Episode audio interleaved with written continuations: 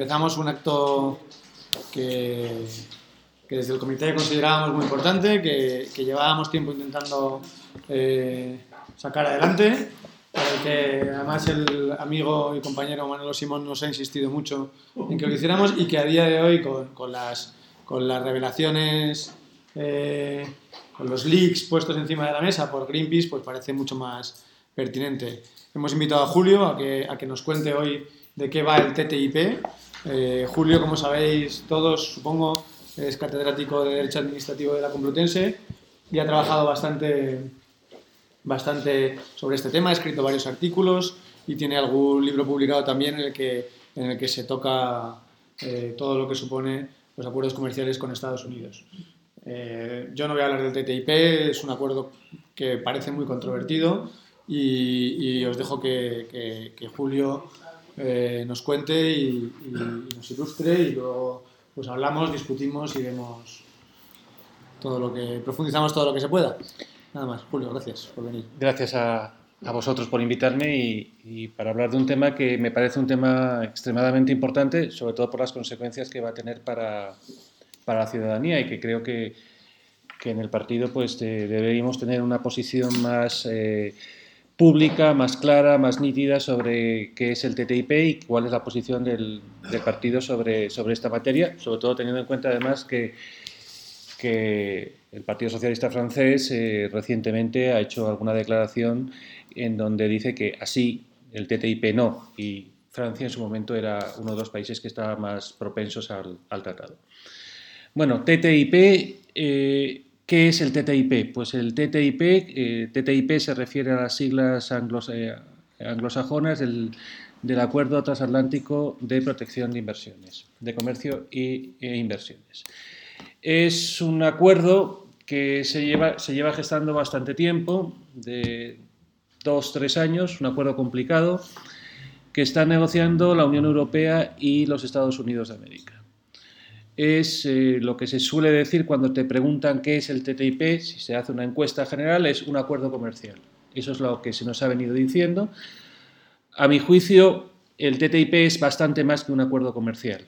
Quiero decir, es un acuerdo donde obviamente hay una parte de, de liberalización de tarifas, que las tarifas tampoco es un aspecto donde se pueda eh, rebajar demasiado, dado que las tarifas comerciales, los aranceles entre Estados Unidos y la Unión Europea son bajos, pero sobre todo es un acuerdo que establece ciertas reglas importantes sobre regulación económica, punto primero, aspectos de cómo se, cómo se legisla, aspecto segundo, y aspecto tercero, que eh, afecta a qué mecanismos jurídicos hay para eh, lo que se denominan eh, las, eh, la protección de inversiones, lo que habréis oído hablar en algún momento como los arbitrajes de, los arbitrajes de inversiones.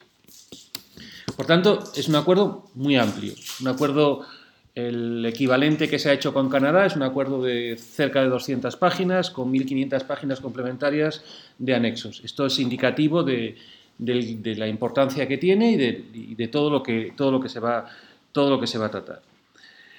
Eh, si cogemos, eh, me dijo que, fuera eh, explicativo, si podía ser crítico, que lo fuera también, pero que sobre todo que fuera, que fuera explicativo. Voy a intentar mezclar los dos planos para que, para que nos resulte a todos lo mejor posible y antes de, entablar, el, de entablar el, el, debate. Bien, si cogemos los elementos que están recogidos en la propia declaración del TTIP, y concretando lo que acabo de decir, ¿qué tres aspectos hay? Hay aspectos de acceso al mercado, esto es títulos habilitantes, eh, posibilidad de negociar conjuntamente, de comerciar conjuntamente, cuestiones de aranceles, esto es de impuestos por el comercio internacional de Europa hacia, América, hasta hacia Estados Unidos y desde Estados Unidos hacia América, y otro tipo de normas, otro tipo de normas que afectan eh, obviamente aspectos económicos, pero no solamente aspectos, aspectos económicos. ¿Esta idea de dónde sale? La idea de hacer un acuerdo como este, de esta naturaleza entre Estados Unidos y, la Unión Europea. Pues esta idea tiene un origen bastante lejano, bastante lejano de los años 80 y 90, En los años 80, no sé si os acordaréis, a lo mejor los más mayores si se acuerdan, de una reunión que organizó Felipe González aquí en España, de una asociación transatlántica que quedó así un poco difusa. Y en el año 1990, tres personas que seguro que a todos os suenan, Giulio Andreotti, eh, ex primer ministro italiano por la democracia cristiana durante muchas ocasiones, que, era el presidente en aquel momento del Consejo Europeo, Jacques Delors, que era el presidente de la Comisión Europea, y George Bush padre firman la denominada Declaración Transatlántica. A partir de esta declaración transatlántica empieza a haber cierto tipo de reuniones entre periódicas entre ambos lados de ambas delegaciones, la europea y la, y la estadounidense, para llegar a eh, un acuerdo. A partir de ahí, en el año 98, esto es eh, todavía hace bastante tiempo, se firma una declaración común entre la Unión Europea y Estados Unidos sobre el acuerdo transatlántico. Año 98. Del 98 al 2007 se sigue hablando, se sigue hablando, pero sin datos mm, llamativos. Y en el 2007 Barroso, otro de los protagonistas de la foto de las Azores, y Angela Merkel, eh, canciller eh, alemana, por un lado, y Bush, hijo, por otro, crean el Consejo Económico Transatlántico para la Armonización Legislativa. En 2011 se da otro paso más y se crea un, eh, se aprueba en el año 2013 un informe que el 13 de febrero del año 2013 eh, Barack Obama como presidente de los Estados Unidos, eh, Van Rompuy como presidente del Consejo Europeo y Barroso firman un memorando conjunto de inicio de las negociaciones. Por tanto, las negociaciones empiezan formalmente en el año 2013. Las negociaciones, como habéis podido ver, tienen una trayectoria bastante eh, atrasada en el tiempo, como se suelen hacer por otra parte estas cosas, que hay que tenerlas hay que irlas negociando poco a poco. ¿Cómo se está negociando? Eso nos gustaría saber a todos. Eh, lo que se está sabiendo de la negociación eh, es eh, espeluznante desde un punto de vista democrático. Hay un secretismo total y absoluto sobre la marcha de las negociaciones, sobre los resultados hasta ahora de las, de las negociaciones. Pensad que eh, ha habido 12 reuniones, 12 rondas negociadoras entre el año 2013 y el año 2016. 12. 13, perdón, 13 rondas. La última ha sido a final de abril de, este año. Que la Unión Europea aprueba un mandato negociador que da una comisión que dirige un español, Ignacio García Bercero, que no hace pública hasta dos años después, lo cual es tremendo. El mandato ahora mismo son documentos que aparece pomposamente puesto en el, en la, versión que está publicada en red, que como documento desclasificado, esto es, ha sido un documento secreto, y lo que es más grave a mi juicio es que eh, los representantes de la ciudadanía europea, los parlamentarios europeos, los representantes de los gobiernos de la Unión Europea, no tienen acceso libre y directo a la documentación.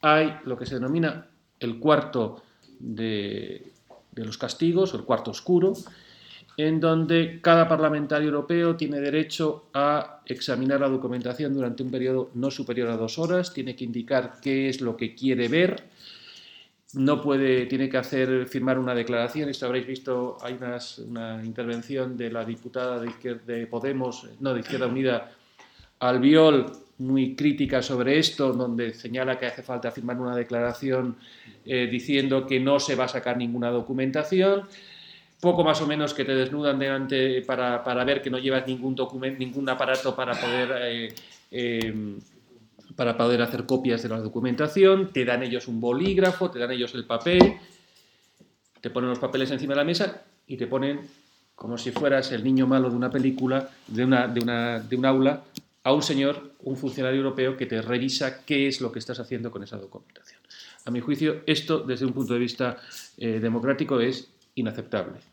Sin embargo, paradójicamente, los parlamentarios europeos han pasado por ello Y lo que es más grave, los, 27, los 28 gobiernos de la Unión Europea han pasado por ellos, porque para ellos también el procedimiento de acceso a la información es el mismo. ¿Por qué este secretismo? Hombre, yo entiendo que, hay, que cuando se, está negociando algo, mm, siempre nos guardamos cartas de negociación encima eh, para que el otro no lo conozca. La razón real eh, estriba en la presión de los Estados Unidos. Estados Unidos, de hecho, le había impuesto a la Unión Europea que parte de los documentos que se suscribieran, en el caso de que se lleguen a suscribir, fueran eh, se mantuvieran secretos durante un periodo de tiempo más o menos largo, dependiendo de la, dependiendo de la importancia de los, de los documentos. Presión de los Estados Unidos, que bueno, entronca con la ley, con la legislación de secretos oficiales que hay en los propios Estados Unidos, entronca con el propio procedimiento que hay en los Estados Unidos de ratificación de los tratados y que eh, paradójicamente la Unión Europea ha aceptado. Esto es cómo se está negociando. En el hipotético caso de que se terminase la negociación, que eso habrá que ver si se termina o no, porque Obama quiere terminarlo antes del mes de enero del año que viene, que es cuando termina su mandato, pero es bastante complicado que se llegue a un acuerdo teniendo en cuenta los, puntos de controversia que todavía existen. ¿Qué habría que hacer? Pues lo tendría que aprobar, ratificar el Consejo Europeo, esto es la reunión de los miembros de los jefes de Estado y de Gobierno de los 28 Estados, luego lo tendría que ratificar eh, los parlamentos nacionales. No hay previsión de que haya referéndum, salvo que, obviamente, cambien las mayorías y eh, la mayoría que tengamos después del 26 de junio decida llevar esto a referéndum. Esto, a mi juicio, es bastante importante por algo que diré luego. Para mí esto no es solamente un tratado comercial, esto es un tratado constitucional. Quiero decir, esto en el fondo cambia reglas que están recogidas en la Constitución. Y cuando se quiere eh, modificar una regla que está recogida en la Constitución, hay un procedimiento que puede llevar a la al referéndum, aquí sin embargo se hace sin recurrir siquiera a la mayoría de tres quintos que hace falta para una reforma constitucional simple. La que se hizo del 135, por ejemplo, o la que se hizo del artículo 11 de la Constitución, que fueron mayoría de tres quintos del Congreso y del Senado, que es una, eh, una mayoría bastante grande. Aquí lo que se dice es no hace falta reforma constitucional porque no hay en el fondo una modificación de la Constitución, sino hay una mutación constitucional. A mí esto de la mutación constitucional, que sé que es una figura que existe en el derecho alemán, me parece que, en este punto no es posible hablar de ella porque los cambios son, son demasiado eh, importantes. Claro, se firma un tratado, y aquí sería el cuarto punto o la cuarta pregunta, esos siete que dije al comienzo de lo que nos tendríamos que hacer. ¿Qué parte de poder pierde, pierde el Estado. En el momento que se aprueba el, el, momento que se aprueba el TTIP. Bien, a mi juicio el Estado pierde la capacidad de desenvolvimiento libre de sus políticas sociales y económicas. Y la pierde eh, esencialmente por eh, dos eh, instrumentos que están recogidos en el acuerdo, que son por un lado la cooperación regulatoria y por otro lado los acuerdos de inversiones. Esto es, el problema no es que ahora se llegue al TTIP, el problema es que el TTIP, eh, la, la firma del TTIP es una puerta de entrada, no una puerta de finalización de un camino. Y a partir de ese momento habrá un procedimiento que os explicaré ahora, en donde toda la legislación de carácter económico pasa por el filtro de una institución, un órgano que se crea en el marco del TTIP. Por tanto, toda la vida económica, toda la vida de regulación económica que haya a partir del momento de su entrada en vigor, se pasará por el filtro eh, del TTIP. Esto, en el fondo, hace que mm, no solamente el Estado, sino que también la propia Unión Europea tenga una posibilidad muy limitada de hacer políticas distintas a las cuales están en este momento en boga. Y aquí no podemos olvidar que el TTIP eh, es pues un instrumento, un instrumento a mi juicio muy eficaz de eh, regulación económica neoliberal, porque la verdad es que muchas de las reglas son reglas de esta naturaleza. Os decía, el TTIP tiene dos instrumentos esenciales. Uno son eh, uno es la cooperación regulatoria. ¿Qué es la cooperación regulatoria? La cooperación regulatoria es un acuerdo al cual tiene que llegar los Estados Unidos y la Unión Europea con carácter previo a aprobar cualquier tipo de normativa en los aspectos afectados por el TTIP. Acuerdo Estados Unidos, Unión Europea. Acuerdo que se suscribe en una mesa en donde hay cuatro, cinco o seis personas. Previsiblemente número par, mitad y mitad. ¿Qué efecto jurídico tiene este acuerdo? Pues este acuerdo, si cogemos lo que ha habido en otro tratado equivalente al TTIP, el CETA, el que se ha hecho con Canadá, del cual os hablaré luego, vemos que es un acuerdo obligatorio para los Estados Unidos y para la Unión Europea. O dicho de otro modo, lo que una reunión de mesa camilla, si me permitís el símil, decida sobre cómo se, cómo se regula el, régimen de las denominaciones de origen en materia vinícola es obligatorio para el Parlamento Europeo y el Consejo de la Unión Europea y es obligatorio para los 17 para los 27 estados miembros, 28, perdón, estados miembros de la Unión.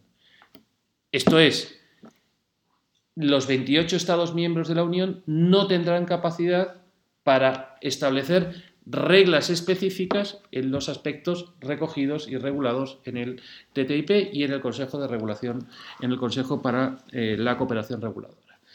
Esto, desde un punto de vista democrático, a mi juicio, es eh, espeluznante. Y es espeluznante porque esto nos impide que el resultado de unas elecciones generales tengan un efecto en la legislación que se aplica. Pensad que el TTIP tiene una serie de materias, bastantes a las cuales afecta, pero existe una posibilidad de que por extensión vayan incorporándose nuevas, materias, nuevos aspectos de regulación a, eh, su contenido. El segundo aspecto que decía que, a mi juicio es muy importante también es el de los eh, mecanismos de defensa o de protección de eh, las inversiones privadas. ¿Qué son estos? Que son lo que se, suele llamar los arbitrajes privados de inversiones, que habréis oído hablar en los medios de comunicación. ¿Qué significa estos arbitrajes privados de inversiones? Pues estos arbitrajes o estos mecanismos, no los voy a llamar arbitrajes porque la última versión que hay le quieren quitar el carácter de arbitraje y le, ponen un nombre un poco más púdico de tribunal. ¿Qué es esto? Pues esto significa que un inversor exterior, un inversor extranjero, que tenga un conflicto con un país, en lugar de someterlo a la, a la jurisdicción nacional, a los tribunales a los cuales iríamos cualquiera de nosotros, va a un tribunal especial. Un tribunal especial que enjuicia la actuación del Estado no de acuerdo con el derecho nacional, esto es importante, sino con una regla particular. La regla particular es la del trato justo y equitativo. Trato justo y equitativo. Pongo dos ejemplos de qué es el trato justo y equitativo. Y le pongo dos ejemplos, obviamente no del TTIP, sino de otros procedimientos arbitrales que se han llevado a cabo aplicando esta regla. Egipto eh, eh, modifica eh, el salario mínimo interprofesional. Lo eleva una unidad de moneda egipcia por hora. Una empresa francesa, Veolia, que es la suministradora de agua en Alejandría tiene una pérdida patrimonial como consecuencia de esta subida eh, del salario mínimo. Más que una pérdida patrimonial, no va a ganar aquello que ella pensaba que iba a poder ganar. Esto va al tribunal arbitral y el tribunal arbitral decide que Veolia tiene que recibir una indemnización del gobierno egipcio por la subida del salario mínimo interprofesional. Un ejemplo. Otro ejemplo, en un municipio guatemalteco donde hay una mina de oro, esta mina de oro eh, tiene el problema de que no tiene una depuradora de, las aguas que se están utilizando. El municipio impone a la, empresa canadiense que establezca, una, que, construya una depuradora, porque esto, evidentemente, el agua no está en las mejores condiciones para el consumo humano. Eh, la empresa canadiense, que es una de las más ricas del mundo en su sector, presenta una demanda y la gana alegando que hay una pérdida en las expectativas de negocio que tenían asignado. Por tanto, eh, trato justo y equitativo es un trato justo y equitativo en relación con las expectativas razonables de negocio que tiene el inversor exterior.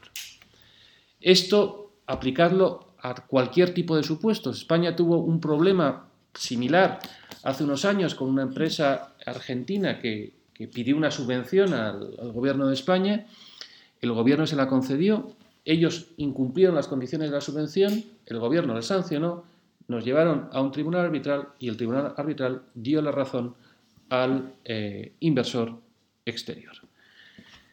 Ahora sabéis que en el momento en el cual hay cualquier tipo de acuerdo de inversión, hay ventajas fiscales que no se podrían modificar, hay ventajas de subvenciones que tampoco se podrían modificar o que si se modifican, y este es el problema, eh, eh, ocasionan siempre la indemnización, o la mayor parte de los supuestos, la indemnización al inversor exterior.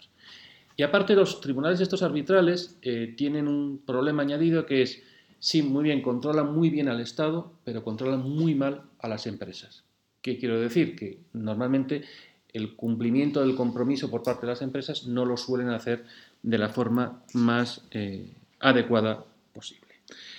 Por tanto, cooperación regulatoria por un lado y arbitraje de inversiones por otro, mecanismos de resolución de arbitraje eh, son los elementos eh, que con carácter general plantean mayores dificultades para un funcionamiento democrático, para un funcionamiento del Estado tal cual lo veníamos viendo hasta ahora.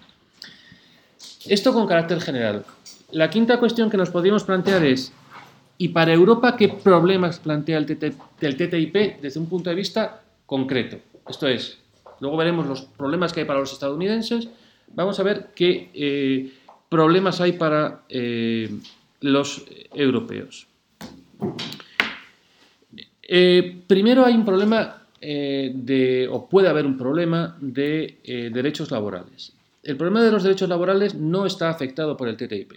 Esto de entrada lo digo. Pero ¿por qué puede existir un problema? Pues por una razón muy sencilla Estados Unidos solo ha aprobado dos de los ocho convenios fundamentales de la OIT. Esto significa que los costes de regulación, eh, los costes laborales en Estados Unidos son más baratos que en eh, Europa, bastante más baratos. Esto puede provocar que eh, las empresas, sobre todo las grandes multinacionales, vayan a, se trasladen, deslocalicen su inversión a a los Estados Unidos. Esto también tiene un segundo efecto, y esto lo podemos vincular a lo de los acuerdos de inversiones que hemos visto antes, una limitación de los derechos de representación colectiva de los trabajadores. Limitación a los derechos de, eh, representación colectiva de los trabajadores precisamente por la limitación que hay en los cambios normativos que puedan tener estos eh, trabajadores. Eh, tercer aspecto que este es mm, muy grave y em,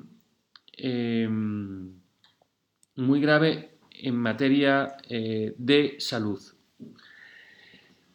Em, en los Estados Unidos no quieren ratificar, no quieren una concepción estricta del principio de precaución en materia de estándares técnicos y de normalización industrial.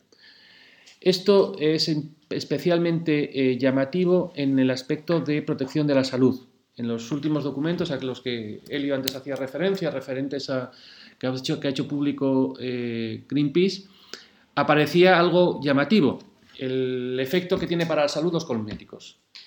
Europa quiere, quiere ir a un planteamiento en el cual haya que acreditar que el, que el cosmético no es malo para la salud antes de comercializarlo Estados Unidos aplica una regla totalmente distinta.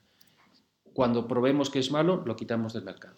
Esto, evidentemente, desde el principio de precaución en materia, en materia sanitaria, es también un problema bastante considerable. Está, junto con esto, el problema de la carne, que ahí eh, no se sabe muy bien hasta dónde va a llegar la, la defensa de la Unión Europea. Sí nos han prometido que los pollos clorados no van a llegar a Europa. Sabéis que en Estados Unidos el pollo se, clora para quitarle todas las bacterias que pueda tener y luego no se limpia, eh, no se limpia adecuadamente. En definitiva, en esta materia hay un problema, de, eh, un problema bastante considerable. Hay un siguiente problema que es, que, es derivado de, eh, de la de los servicios públicos que se puedan privatizar o no y cómo se, se establece en esa lista de servicios públicos no privatizables. Aquí eh, hay dos modos de regular, unos que son regularlo por lista de los servicios públicos que no se pueden regular o determinar qué servicios públicos sí se pueden regular, sí se pueden privatizar, perdón. La opción que en este momento parece que tiene más éxito es establecer una lista reducida de servicios públicos no privatizables. Y aquí, además, hay una presión bastante considerable de los Estados Unidos y una presión que se va a incrementar en el futuro gracias al TISA, quedaros las cuatro siglas, luego hablaré del, luego hablaré del, TISA. Quinto aspecto, hay un riesgo de rebaja, laboral, de rebaja salarial y hay un riesgo de rebaja salarial por dos razones. Uno, el valor de la experiencia. Cuando Estados Unidos firma el acuerdo NAFTA con Canadá y con México, se produjo una bajada, una bajada de sueldos bastante considerable dentro de los Estados Unidos y en particular en un una parte de, de, territorio que no es formalmente Estados Unidos, pero que está muy, muy vinculado a ello, que es Puerto Rico. Y otro, que no podemos olvidarlo, Estados Unidos ha firmado recientemente el TPP, el Acuerdo Transpacífico, al cual haré referencia más adelante, y que los ha firmado con países del sudeste asiático, algunos con una buena situación económica, pero muchos con una situación económica bastante, eh, bastante mm, mala. El sexto, aspecto, el sexto aspecto hace referencia a agricultura y ganadería jamón de jabugo fabricado en Wisconsin, queso camembert de Massachusetts, vino de Ribera del Duero de California. Eh, aquí hay dos debates sobre cómo se regula las denominaciones de origen. Europa quiere regularlo por denominaciones geográficas, Estados Unidos quiere regularlo por denominaciones eh, de formas de fabricación del producto. Estados Unidos se va a cualquier tienda, eh, se encuentra mucho vino chileno. El vino no es chileno, el vino es estadounidense, hecho a la forma chilena.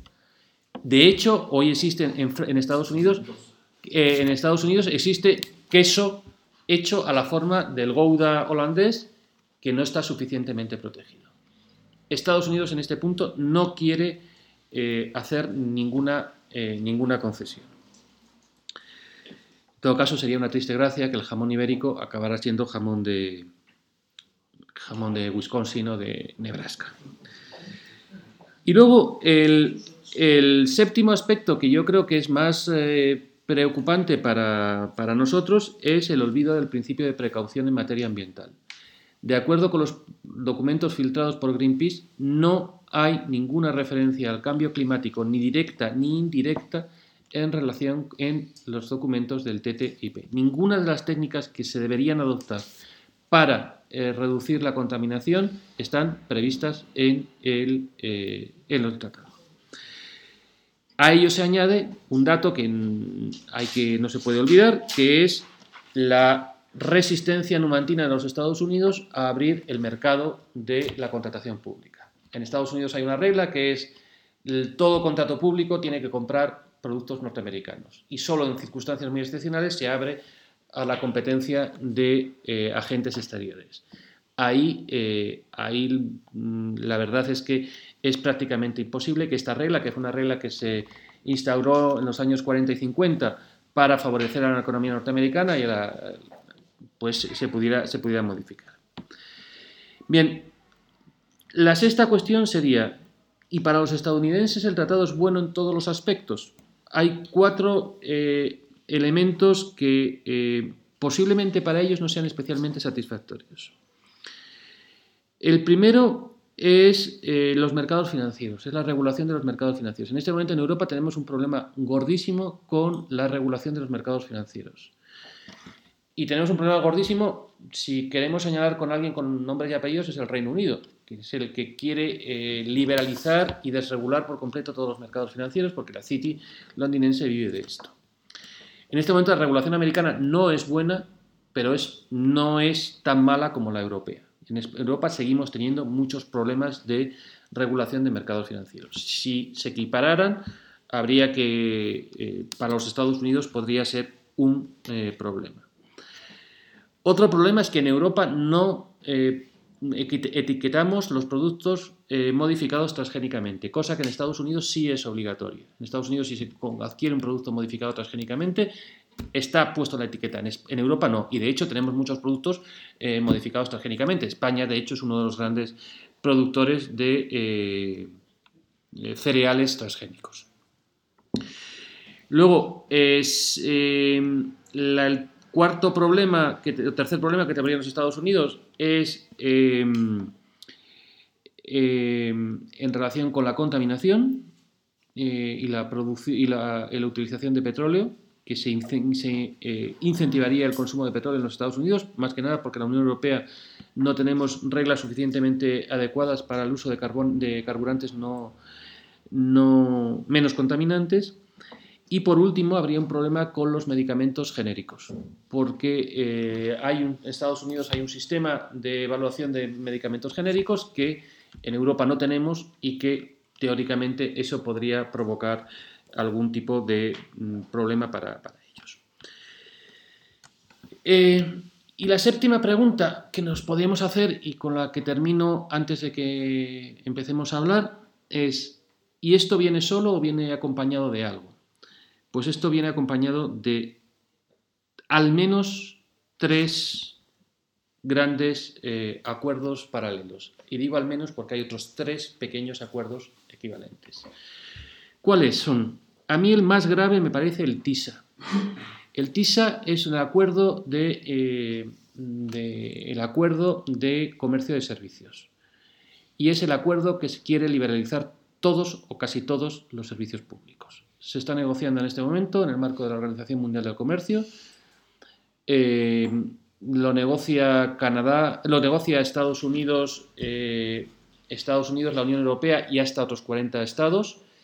Y este acuerdo, si se llegara a adoptar, este es un acuerdo mucho más grave, mucho más importante que el TISA, que el, TTIP. Eh, la liberalización, en este momento económicamente el aspecto más importante es, la liberalización, es el comercio de servicios y el TISA precisamente quiere abrir todos los servicios a la libre competencia. No quiere que haya servicios públicos que estén prestados de forma eh, exclusiva por el Estado. Em, el, segundo, el segundo acuerdo es el acuerdo transpacífico, el, acuerdo transpacífico, que este ya está acordado entre Estados Unidos y 13 estados ribereños de la cuenca pacífica y que evidentemente tiene para nosotros el problema de que toda mercancía o todo servicio que entre en Estados Unidos a través del acuerdo transpacífico podría automáticamente entrar en Europa Occidental.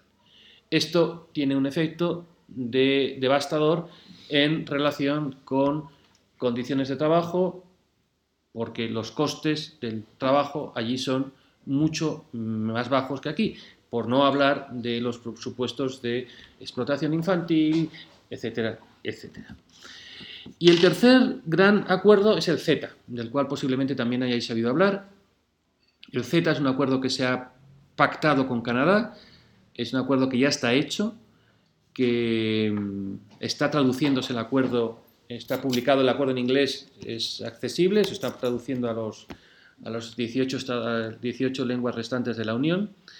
Y a mi juicio es un acuerdo peligroso para nosotros porque si no se llegara a concertar el TTIP, muchos de los efectos del TTIP podrían llegar a través del acuerdo con Canadá. ¿Por qué? Pues porque hay muchas filiales de empresas norteamericanas que están eh, radicadas en Canadá y porque Canadá, Estados Unidos y México firmaron un tratado de libre comercio hace bastantes años que por tanto podría servir perfectamente como plataforma para la entrada de reglas equivalentes. Pensad que el, el Z eh, tiene reglas iguales en cuanto a comercio, en cuanto a arbitraje de inversiones, tiene reglas iguales en cuanto a cooperación regulatoria. Obviamente hay eh, aspectos en los cuales es distinto porque la realidad económica canadiense no es la misma que la, que la estadounidense. Decía, hay tres grandes y tres pequeños. El acuerdo con Corea del Sur. El acuerdo con Corea del Sur ha sido ya ratificado por el Parlamento español. 327 votos a favor, dos abstenciones y ningún voto en blanco en el Congreso de los Diputados. Es un acuerdo que tiene las mismas connotaciones que tiene el TTIP y que tienen los, otros dos. Y que por tanto en algún momento entrará en vigor. El segundo es el acuerdo que se está eh, negociando con Corea del Sur, no, con Corea del Sur es el ha ratificado, el segundo es el que se está negociando con Singapur, me falta un tercero que en este momento no recuerdo cuál es, me vais a disculpar, pero que es un país del sudeste asiático, que es también un país del sudeste asiático. Esto, eh, estos eh, tres grandes acuerdos y estos tres pequeños acuerdos, eh, yo creo que también tendríamos que situarlos políticamente, geopolíticamente. En este momento esto supone una redefinición de, la geopolítica internacional y la vuelve a situar en Estados Unidos. Pensad que frente a una tentación económica que ahora se está pasando hacia, Asia, esto sitúa, por gracias al, al TPP y al TTIP, los dos tienen como único punto de conexión a los Estados Unidos y esto configura unas reglas comunes, porque los principios son prácticamente similares, en eh, todo el mundo. Es políticamente tiene un efecto que es la eh, exclusión de los países emergentes. ¿Quiénes son los países emergentes? Brasil, China, eh, Rusia, Sudáfrica y, la India. En particular de China, a la cual no se quiere ni por asomo ver en estos convenios, más que nada porque China está llenando el mercado de productos, mm, dicen que de baja calidad y sobre todo con unos costes de producción muy reducidos. Pero claro, China, no lo olvidemos, es miembro de la Organización Mundial del Comercio y que por tanto habrá un momento en donde a China habrá que darle eh, paso. Y ya lo último, antes de que, que hablemos, eh, lo que quería señalaros es que el TTIP el día, si se, si se llega a adoptar el acuerdo, será un acuerdo que a partir del cual se empiece a funcionar. Quiere decir que las reglas serán reglas que se empiecen a desarrollar a partir de ese momento. Y que salirnos de esas reglas va a ser prácticamente imposible. ¿Por qué digo que es prácticamente imposible? Porque, de acuerdo, nos podremos salir, pero no estaremos en el mercado. Quiere decir, nuestros productos no podrán circular, circular. Esto significa que, obviamente, si hay, si hay alguna presión que se pueda hacer, es ahora, antes de que el, acuerdo se, llegue, a, se llegue, llegue a tomar partido. No hace falta que diga que en este momento la resistencia mayor por parte de los estados en Europa la está llevando Francia y fruto de los problemas agrícolas que, han salido en, los últimos documentos eh, hechos públicos por, por Greenpeace, pero que no hay una gran resistencia en ninguno de los gobiernos europeos. En el nuestro, desde luego, de los que menos. Y que lo único que se podría hacer hipotéticamente es una presión ciudadana importante. Una presión ciudadana importante que no en Alemania eh, ha habido manifestaciones de casi medio millón de personas y que la presión ciudadana permitió echar para atrás algunos documentos europeos que tenían reglas parecidas a esta. Bueno, a partir de ahora, me callo, ¿no? me, someto a vuestras consultas, a vuestras preguntas, a vuestras inquietudes y sobre todo para que hablemos entre todos. Muy bien, Julio, pues muchas gracias. ¿Puedo preguntar? Sí. Por supuesto. ¿Sabes en este momento cuáles son los aspectos en los que se está oponiendo Francia? Francia se está poniendo esencialmente en materia agrícola y en materia de denominaciones de origen y medioambiental. Y medioambiental, pero medioambiental menos. Lo, que le está preocupando más a Francia es el aspecto referente a la agricultura. Eh, la, agricultura. la agricultura para Francia es un elemento central. Vale. En contra también está Italia y Austria. Los partidos socialistas, perdón, no los gobiernos. Los partidos socialistas, porque el gobierno no... Hablaremos de ellos ahora. Italia está en el gobierno. A ver, por, por preguntas. Yo, Venga, Juanjo. Juanjo y luego Carlos. Vamos a ver, gracias por la exposición, Pedro. Yo me voy a comportar como un ciudadano normal, europeo. ¿no? Al final no sé exactamente ni qué beneficios ni qué perjuicios me va a provocar la aprobación, me va a dar la aprobación del TTIP. Eh, Has hecho una exposición, de acuerdo,